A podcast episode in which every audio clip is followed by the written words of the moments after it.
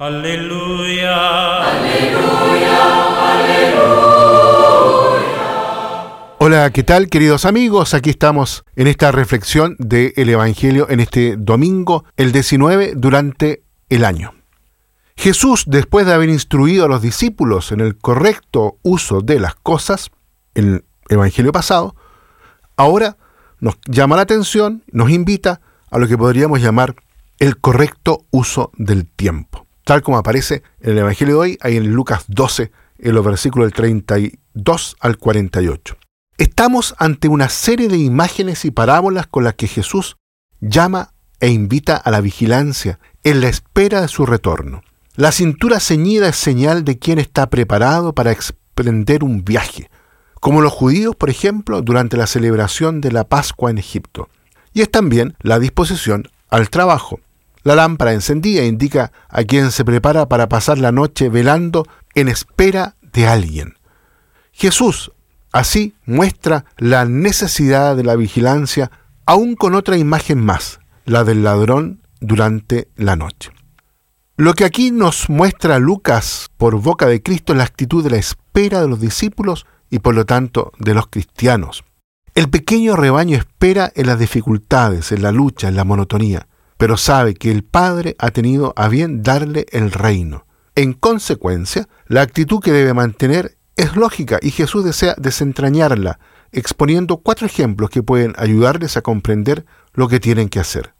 Para Lucas, estas cuatro parábolas indican a los cristianos, a los que él evangeliza, el carácter que debe tener su actitud interior. Una tras otra, las imágenes del tesoro en el cielo, de los sirvientes que aguardan el regreso de su Señor, el del ladrón que se presenta de improviso, el administrador infiel, ayudan a precisar cuál es la naturaleza de la espera cristiana. Estas parábolas siguen siendo actuales, tanto para la iglesia de hoy como para cada uno de nosotros. Esperar y estar preparados en la espera.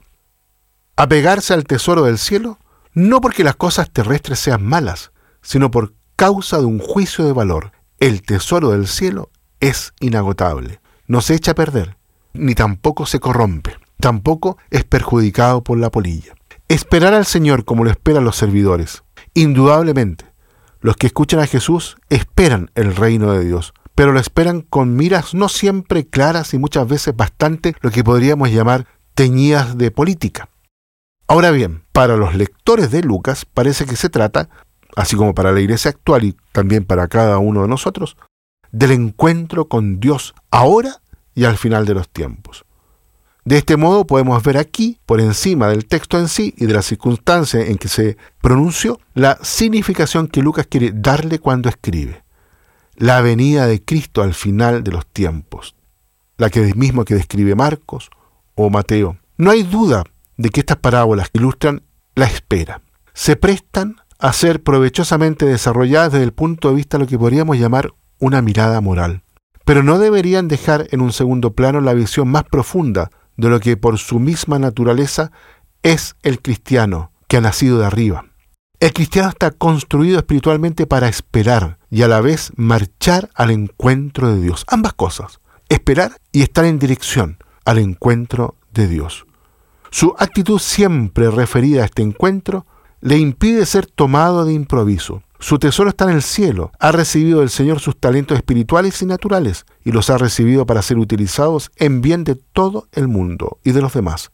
Él no es más que su administrador fiel. Por consiguiente, ¿cómo va a ser sorprendido por el Señor del mismo modo que podría ser sorprendido por un ladrón? Estar preparado no es pues ni para la iglesia ni para el cristiano una especie, por así decirlo, de cualidad sobreañadida, sino que forma parte de nuestra naturaleza como iglesia, como comunidad creyente, por lo tanto también de cada uno de nosotros. Únicamente, si se olvida de lo que significa estar preparado, puede el cristiano llegar a ser sorprendido por el encuentro con Cristo. Normalmente desea, busca, espera y bendice dicho encuentro.